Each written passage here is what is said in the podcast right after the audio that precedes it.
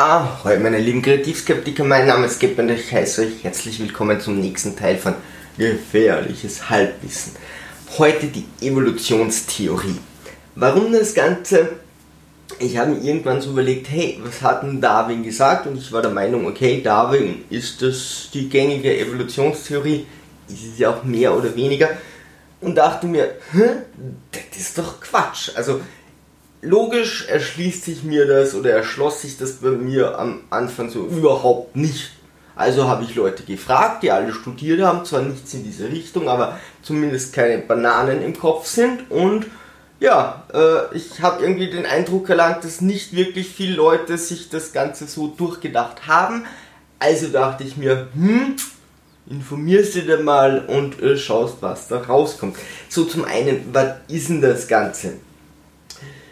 Ähm, also die Evolution ist Entstehung und Veränderung in biologischen Einheiten, ja, also so hm, Leben und wie sich das verändert. Die Evolution ist nicht gänzlich geklärt, da sind wir auch schon beim Grundpunkt von dem Ganzen. Es gibt verschiedene Theorien, einige wurden äh, widerlegt und bei den anderen spricht man so von einem Theoriengebäude. Ja? Das sind mehrere verschiedene Theorien, die sich teilweise auch ausschließen, aber inzwischen hat man kleinere Zwischentheorien und merkt, man kann das alles irgendwie in einen Hut bringen, was jetzt die gängigen Theorien sind. Da müssen wir uns hauptsächlich mit drei Leuten beschäftigen. Ähm, und äh, so hat man jetzt nicht eine gängige Evolutionstheorie, sondern so ein Theoriengebäude, wo man versucht, alles unterm Hut zu bringen. Und da dachte ich mir schon, puh, okay, Gut, ist nicht so einfach, also ist jetzt nicht so die absolut Allgemeinbildung, dass man sagt, Evolution, ja klar, Punkt, Punkt, Punkt, und dann weiß man schon, was das Ganze ist. Ähm, die Grundlagen sind heutzutage Genetik und Molekularbiologie. Wie habe ich mich da informiert? Ich habe da natürlich im Internet recherchiert, aber meine Freundin hat Molekularbiologie studiert und ein äh, Trainingskollege von mir ist jetzt gerade frisch aus der Uni raus und äh, die habe ich da ein bisschen befragt und meine Freundin musste dann doch ein paar Bücher pauken und nochmal nachsehen, wie das genau geht. Was war jetzt mein Problem mit der Evolutionstheorie? So, das ist, ich glaube, gar nicht so schwer erklärt. Die Genetik des Menschen verändert sich nicht. Ja, also du wirst geboren, das nennen wir mal den Tag 0 oder gezeugt, ja, wir nehmen geboren als Tag 0 und dann hast du da deine Genetik, deinen DNA-Strang und äh, die Genetik verändert sich da einfach nicht, die bleibt gleich. Okay, so irgendwann wirst du erwachsen, kreuzt dich mit einem anderen Menschen, also Mann und Frau, da ebenfalls Genetik zum äh, Tag 0 und dann kommt ein Kind raus. Und ich dachte mir, okay, aber das ist keine genetische An also das ist keine Anpassung ans Leben, denn äußere Umflüsse wirken ja dann nicht auf die Genetik ein. Wenn sich die nicht verändert, ja, und ich werde geboren und äh, meine Partnerin wird geboren, dann fangen wir vom Tag Null, ohne dass alles, was wir im Leben gemacht haben, bis zum Tag der Zeugung unseres Kindes, alles, was wir bis dorthin gemacht haben, fließt nicht in die Genetik ein und dann wird gekreuzt. Dann ist das doch kein Anpassen an den Lebensraum, sondern dann ist es einfach willkürliche Kreuzung von genetischer Stränge mit hin und wieder ein paar Mutationen und so soll sich das Leben auf der Erde entwickelt haben. Also macht für mich so gar keinen Sinn, denn wenn man sich die Artenvielfalt anguckt, ja, äh, wie sich die Schnäbel von Vögeln, wir werden dann noch zu den Allelen kommen, äh, wie sich die Schnäbel von Vögeln genau auf die Frucht dieses eines, einen Baumes angepasst haben, dann sage ich, naja, der Zufall, dass jetzt zwei sich kreuzen und da kommt durch diese Kreuzung und eventuell noch Mutation ein Tier raus, das perfekt zur Umwelt passt. Am richtigen Ort noch, er könnte auch auf den Nachpinsel kommen, dann hilft es ihm gar nichts, wenn es dort diese Bäume nicht gibt. Am richtigen Ort dann dort noch einen Partner findet und nicht gefressen wird, bevor sich die so vermehren können, dass dann, okay, äh, das alles funktioniert. Das finde ich bei dieser Artenvielfalt und der Menschheit nicht nur unwahrscheinlich, sondern mathematisch unmöglich. Also es ist für mich auch keine Anpassung ans Leben, sondern einfach eine wahllose Kreuzung, wenn wir kein, also wenn das Leben und die Umwelt keinen Einfluss auf unsere Genetik nimmt. So, mit dem bin ich rumgelaufen und gesagt, hey, erklärt mir das, wenn das eh so klar ist, Evolutionstheorie, jeder meint das wieder. Weiß man schon, ja, Darwin, Selektionstheorie, passt schon. Und das hat mich so überhaupt gar nicht befriedigt, was die Leute da gesagt haben. Und irgendwie meinten die dann auch so, ja, okay, puh, so muss man sich vielleicht auch einlesen. So. Meine Freundin meinte, ich muss unbedingt erklären, was Allele sind. Und ja, tatsächlich, evolutionstechnisch muss man sich darüber mal äh, informieren. Dann haben wir so ein bisschen Grundlagen und dann überlegen wir uns, wie das Ganze geht. Dass die Genetik fix ist, das ist so. Also da habe ich jetzt nichts Widersprüchliches gelesen. Im Gegenteil, das wird eigentlich ständig bestätigt. So, was sind jetzt diese Allele? Der Mensch besitzt 23 Chromosomenpaare. Ich lese das ab, weil, äh, wenn es da einen Fehler macht, meine Freundin schlachtet mich, wenn da nur ein Wort falsch ist. Der Mensch, und wir haben es sehr, sehr einfach erklärt, ja. Also, wenn ihr wirklich Evolutionstheoretiker seid, braucht ihr dieses Video nicht gucken. Ja oder, oder diesen Podcast hören, sondern äh, da geht es wirklich, das Ganze so zu vereinfachen, dass ihr zumindest ungefähr wisst, was ist denn diese lustige Evolutionstheorie. So, Allele. Der Mensch besitzt 23 Chromosomenpaare, die die, den, die die DNA enthalten, auf der die Gene kodiert sind. Also 23 Chromosomenpaare, die sind immer doppelt, das heißt wir haben 46 Chromosomenpaare, auf denen ist die DNA enthalten, auf der die Gene kodiert sind. Ja? Ein Gen kann in unterschiedlichen Varianten ausgeprägt sein, was man Allele nennt. Das ist ganz wichtig für die Unterschiede bei Wesen. Hm? Die Allele sind beispielsweise für die Augenfarbe zuständig. Die Augenfarbe ist tatsächlich das Paradebeispiel, wo man hier die Allele erklärt. Also erkläre ich es auch an der Augenfarbe, weil warum soll ich es mir hier schwer machen? Grundsätzlich ist es klar in der Genetik, wie wird ein Bein gemacht, wie wird ein Arm gemacht, wie wird ein Auge gemacht. Da gab es Forscher, die gesagt haben, na, die Genetik ist gleich, ja, warum sind wir unterschiedlich? Oh mein Gott. Ähm, ich glaube, auf das sie meinte auch mal so ein König, hey, wir sind alle gleich groß und liest dann jemanden, schickte jemanden aus und sagt, sind wir alle gleich? Und der hat dann die Menschen gekürzt, wenn sie zu groß waren, oder gestreckt, wenn sie zu klein waren und gesagt, ja, jetzt sind wir alle gleich das war früher so, ja. Jetzt wissen wir, nope, also okay, die Genetik für diese Sachen ist gleich. Ähm, aber es gibt die Allele, die machen hier unterschiedliche Ausprägungen. Wir haben nicht alle die gleiche Augenfarbe, falls noch keinem aufgefallen ist. Jeder Mensch. Äh, so. Also welche Farbe hat unsere, haben unsere Augen? Jeder Mensch hat für eine Sache zwei Allele. Ja? Also wir haben immer zwei Allele für die Augen hätten wir hier blau oder grün oder braun oder und so weiter und wir haben immer zwei davon. Das kann auch zweimal blau oder zweimal grün sein. Kann auch blau oder grün oder blau oder braun oder was auch immer sein. Die Farbe, die ihr habt in den Augen, die habt ihr auf jeden Fall. Ja, und dann entweder nochmal die gleiche oder eine andere.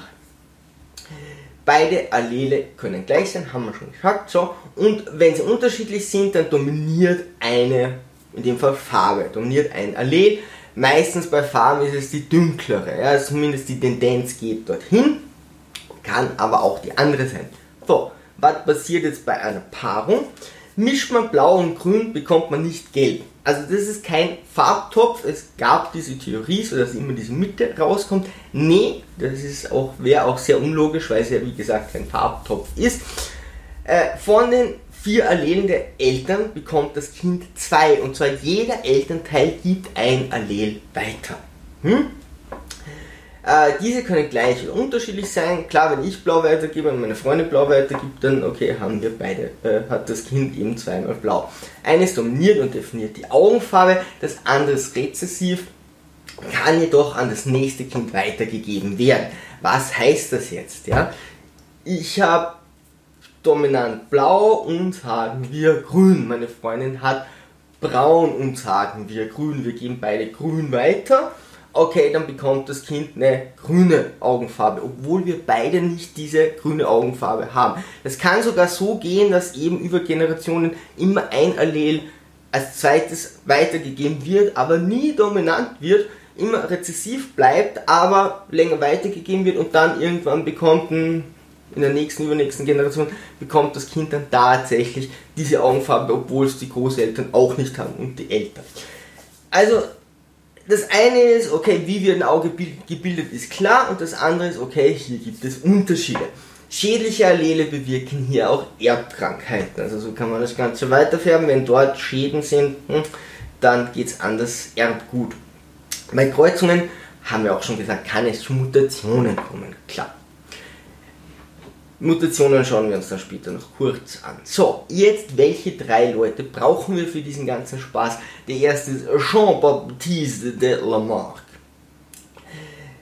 Der, also die, die ersten Theorien führen bis in das antike Griechenland zurück, aber erst Jean-Baptiste de Lamarck hat so wissenschaftlich auf diesem Gebiet gearbeitet und hier mal die ersten Aufsagen gebracht, erste genauere Theorien gebracht.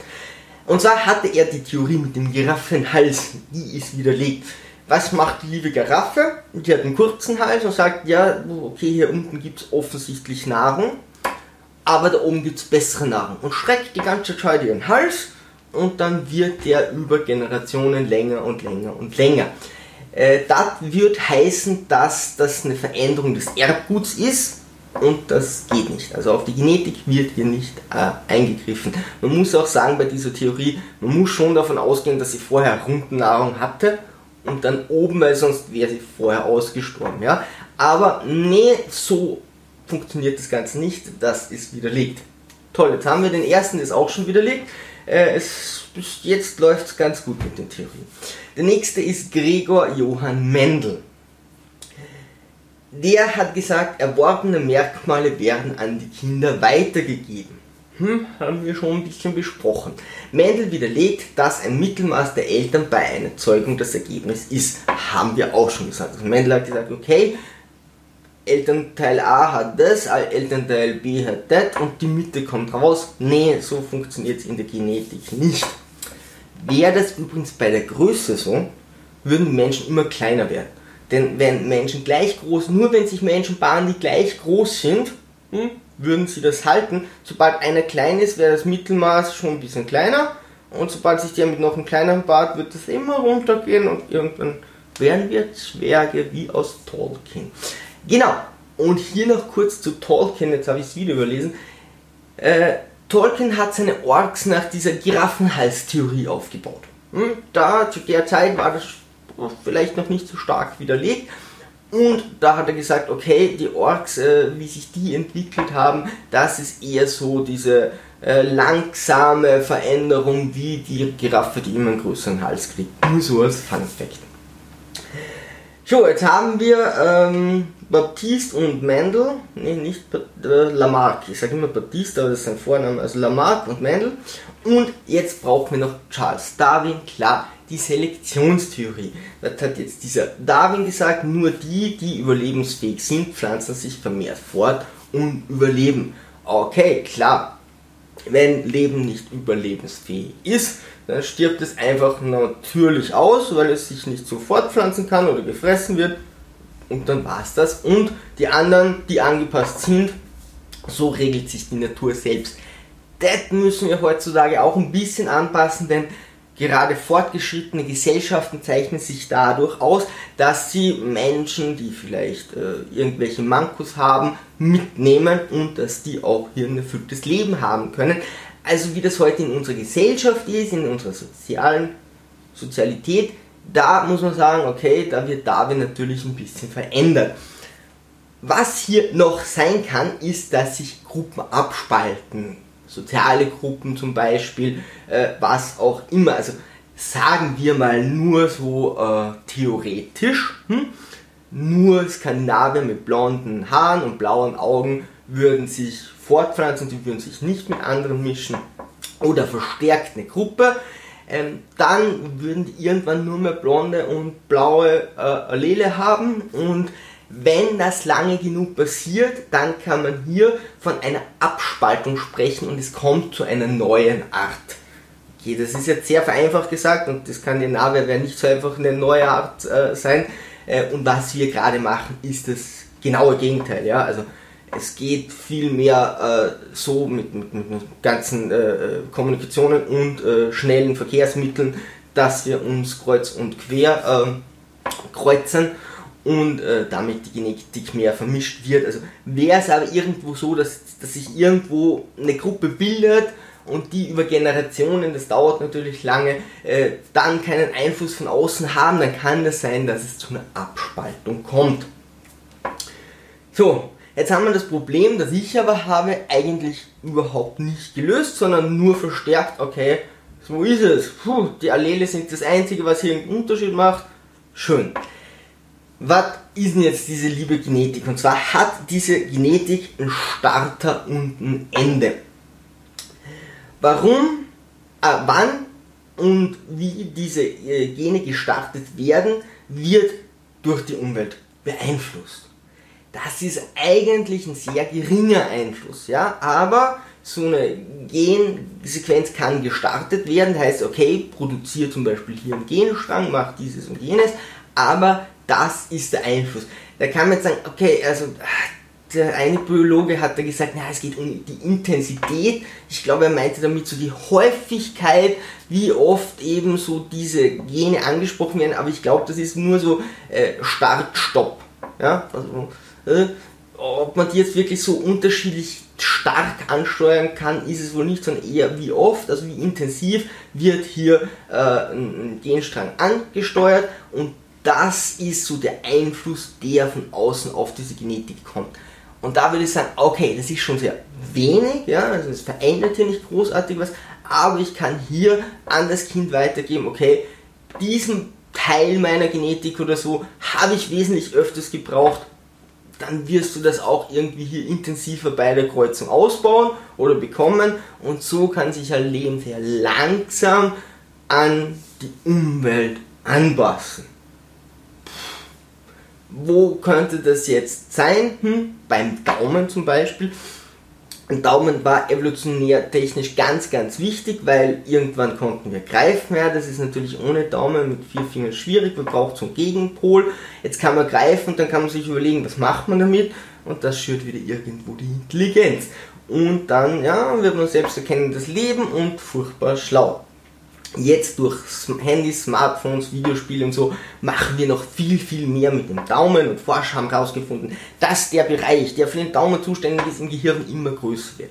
Das könnte zum Beispiel evolutionär wichtig werden. Jetzt sagen wir mal, das soll jetzt bitte nicht rassistisch oder ausländerfeindlich sein, aber Leute in ersten, in ersten Weltländern vermehren sich und Leute in dritten Weltländern, die im ersten Weltländer haben Smartphones und äh, äh, Computerspiele über längere Zeit und in dritten Weltländern nicht, dann könnte es hier theoretisch über viele Generationen, was hoffentlich nicht passieren wird, weil man wird sich ja hier hoffentlich auf der Erde schon langsam mal zusammenmischen, aber was hier passieren könnte theoretisch ist, dann könnte es zu einer Abspaltung kommen, das heißt noch nicht mal, dass das besser ist, ja, muss es auf keinen Fall heißen, aber dann könnten die, die viel mit ihren Daumen arbeiten, sich von den anderen Menschen, die eben viel weniger mit ihren Daumen arbeiten, abspalten und so könnte es theoretisch zu einer neuen Art kommen. Jetzt ist die spannende Frage, wie kam das Leben vom Wasser auf die Kontinente? So, jetzt hatte ich so mal den Anfang der Antworten, dachte mir, pff, ist aber immer noch schwierig mit dieser doch sehr langsamen Veränderung. Dachte ich mir so, okay, ein Fisch springt aus dem Wasser und taucht wieder ein. Und das macht das ein ganzes Leben lang. Und dann startet die Genetik eben und sagt so, ha, Luftatmen wäre toll. Nee, doch nicht. Ha, Luftatmen wäre toll. Nee, doch nicht. So, hm, das ist, wirkt wie eine sehr kindliche, unwissende Theorie. Das ist ja meine. Okay, ähm, Dafür haben wir hier den neun Augenfisch, neun Auge, glaube ich, heißt das. das ist so ein Schlammfisch, ja. Und Schlamm finde ich da wieder eine tolle Idee, weil das könnte so die Zwischenstation gewesen, gewesen sein. Der lebt im Wasser, ist ein bisschen im Schlamm und im Schlamm hat er so halb Luft atmen, halb im Wasser atmen und mit dem nimmt wohl die Evolutionstheorie diesen Zwischenschritt. Ja?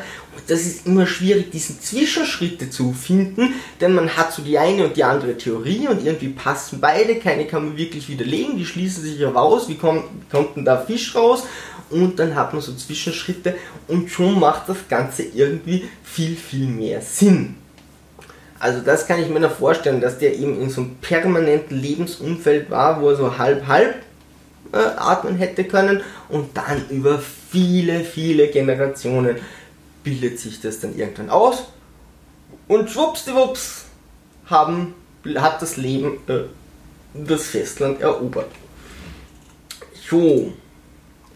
Und zum Schluss noch ein paar Fun Facts, ich, also Side Facts, ja, weil Fun ist es eigentlich überhaupt nicht. Aber wenn wir schon so in der Genetik drinnen sind und noch ein bisschen Zeit haben, ähm, können wir uns noch überlegen, was ist denn so Krebs? Ja, jetzt haben wir schon ein bisschen über die DNA gesprochen.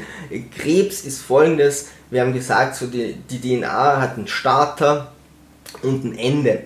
Wer sich in Musik ein bisschen auskennt, sonst erkläre ich es kurz, ist MIDI. MIDI heißt, also wenn ihr zum Beispiel ein Keyboard habt, ähm, ihr drückt drauf, dann kann es sein, dass das einfach sagt Ton los. Und nicht, weil ihr drückt, bleibt der Ton, sondern wenn ihr wieder runtergeht von der Taste, sagt das Ton Ende. Hin und wieder kommt dieser Befehl nicht, dann geht der Ton weiter, obwohl ihr nichts drückt. Dann drückt ihr wieder drauf, sagt Ton an, passiert nichts, habt ihr schon. Und sobald ihr loslasst, kommt wieder Ton aus und das Ding ist aus. So, bei der Genetik ist es so, die sagt an und aus. Jetzt kann dieser Ausbefehl, also dann machen die genetische Stränge und DNA und, und bauen und basteln da immer weiter, weiter, weiter, weiter, zwirbeln da rum und dann sagen die Stopp und dann ist Stopp. Jetzt kann dieser Stoppbefehl übersehen werden. Und dann macht die DNA weiter, weiter, weiter, weiter, wuchert, wuchert irgendwo, wo sie nichts machen soll und das nennen wir dann Krebs. Wie kann es sein, dass dieser Befehl übersehen wird? Das kann durch schädliche Sachen sein. Ja? Äh, gestern war gerade in den Nachrichten, anscheinend ist Übergewicht doch viel, viel mehr für Krebs zuständig oder ist das Krebsrisiko steigt. Wir reden hier einfach nur, dass das Risiko steigt. Dass dieser Endbefehl übersehen wird. Er kommt natürlich die ganze Zeit ständig irgendwo im Körper vor, aber es könnte sein, dass der übersehen wird. Wie groß ist die Chance? Hm? Ein Freund von mir meinte mal so, stell dir vor, irgendwie in, auf dem Golfplatz in ein paar hundert Meter Entfernung, da ist ein Loch. Und du musst den Ball auf einmal reinschießen. Und da ist nicht nur ein Loch, sondern da ist noch eine Rutsche und 15.000 andere Löcher und weiß Gott was und noch Sand, der das aufhält und was weiß ich was. Und wenn es dann tatsächlich durch so und so viele Zufälle und Umstände ins letzte Loch kommt, dann ist dieser Endbefehl übersehen und ich habe Krebs. Okay, ziemlich unwahrscheinlich. Wenn ich jetzt aber die ganze Zeit in der Sonne bin, ja, und sehr viel UV-Strahlen auf mich einwirken, dann heißt es, okay, ich gehe ein bisschen näher an dieses Loch ran. Und ich nehme zwei, drei andere Löcher weg. Wenn ich jetzt zum Beispiel Zigaretten rauche, hm, könnte sein, ich gehe noch näher an dieses Loch ran und wirf die ganze Zeit einen Ball nach dem anderen und nehme noch ein paar andere Löcher weg. Und wenn ich dann noch übergewichtig bin und viele andere Faktoren, dann gehe ich immer näher ran und irgendwann kann es sein, dass ein Ball mal in das richtige Loch kommt, dann wird das Endbefehl übersehen. Ja, kann sein, dass dann genau dieser UV-Strahl, der UV-Strahl den Endbefehl cancelt oder so und dann habt ihr Krebs. Hm. Also da geht es nur um das Risiko. Du kannst ewig, was weiß ich, rauchen in der Sonne sein, fressen wie du willst und nie Krebs bekommen. Es kann auch sein, du hast einmal Pech und hast sofort Krebs, ja. Also da geht es nur darum, wie groß ist die Chance und je ungesünder das man lebt und so weiter, also was man alles sagt, was hier äh, Krebs zuträglich ist, hm, erhöht einfach nur die Wahrscheinlichkeit. Das zu Krebs, was macht ein Virus? Besonders gefährliche Viren bauen sich in die Genetik ein. Was sind die AIDS? Also die können tatsächlich in die Genetik eingreifen und setzen sich da rein und schreiben die um oder verändern die. Äh, also hier ist es tatsächlich möglich, dass sich dann so ein AIDS-Strang einfach da rein platziert. Und dann zum Schluss noch Religion. Für Religionen wird es immer schwieriger, die Evolutionstheorie zu verneinen. Also immer mehr Religionen gehen her und sagen, naja, wir erkennen das schon irgendwie an. Was die dann sehr gerne machen, ist die Lücke mit Gott füllen. Also zum Beispiel, wenn man nichts von diesem neuen Augenfisch mehr weiß, dann hat Gott zumindest gemacht, dass sie vom Wasser auf das Land kamen. Aber diese Zwischenschritte werden ihm immer besser erklärt und damit wird es für die Religion immer schwieriger, hier äh, die Evolutionstheorie zu verneinen und die meisten Religionen haben ja so eine Grundidee, wie die Welt erschaffen wurde oder Gott hat die Welt erschaffen und das bröckelt hier immer mehr und mehr. So, das war's über Evolutionstheorie. wenn ihr Fragen habt, könnt ihr mir die gerne stellen. Ich stelle es meiner Freundin und sie darf das Ganze recherchieren. Ähm, nee, wenn ihr da irgendwelche Anregungen habt oder so, sagt einfach Bescheid. Mir war das Ganze nicht so klar. Ich finde es jetzt ist es für mich zumindest äh, glaubwürdig. Ja, ich will, dass der Einfluss von draußen auf das, auf die Genetik kommt, auf das, was fortgepflanzt wird. Sonst ist es für mich keine Anpassung, sondern eine wahllose Kreuzung und das wären mir ein paar Zufälle auf dieser Welt zu viel. Aber irgendwie gibt es ja wohl hier äh, Einfluss von außen. Damit ist es für mich mal so grundlegend klar. Wenn ihr etwas über Allele wisst, ist es nicht so verkehrt. Das dürfte gar nicht so unwichtig sein. Und ihr wisst auch, hm, könnten unsere Kinder so viele Augenfarben bekommen? Was haben unsere Eltern? Was haben wir? Dann habt ihr schon einen guten Schnitt. Es werden immer zwei weitergegeben. Einmal vom Mann, einmal von der Frau und da kann man sich schon ein bisschen was ausrechnen. Jetzt habt ihr hoffentlich offensichtlich, hoffens, hoffentlich, nicht offensichtlich, hoffentlich eine gute Vorstellung, dass ihr zumindest ein bisschen mitplaudern könnt bei dem Thema. Ansonsten, wenn ihr Anregungen für andere gefährliche Halbwissen-Themen habt, bitte einfach in die Kommentare, über ein Like äh, oder ein Abo oder so, würde ich mich super freuen. So, ansonsten, lieber Sturm, trotz das Segel immer straff halten und auf zum Horizont.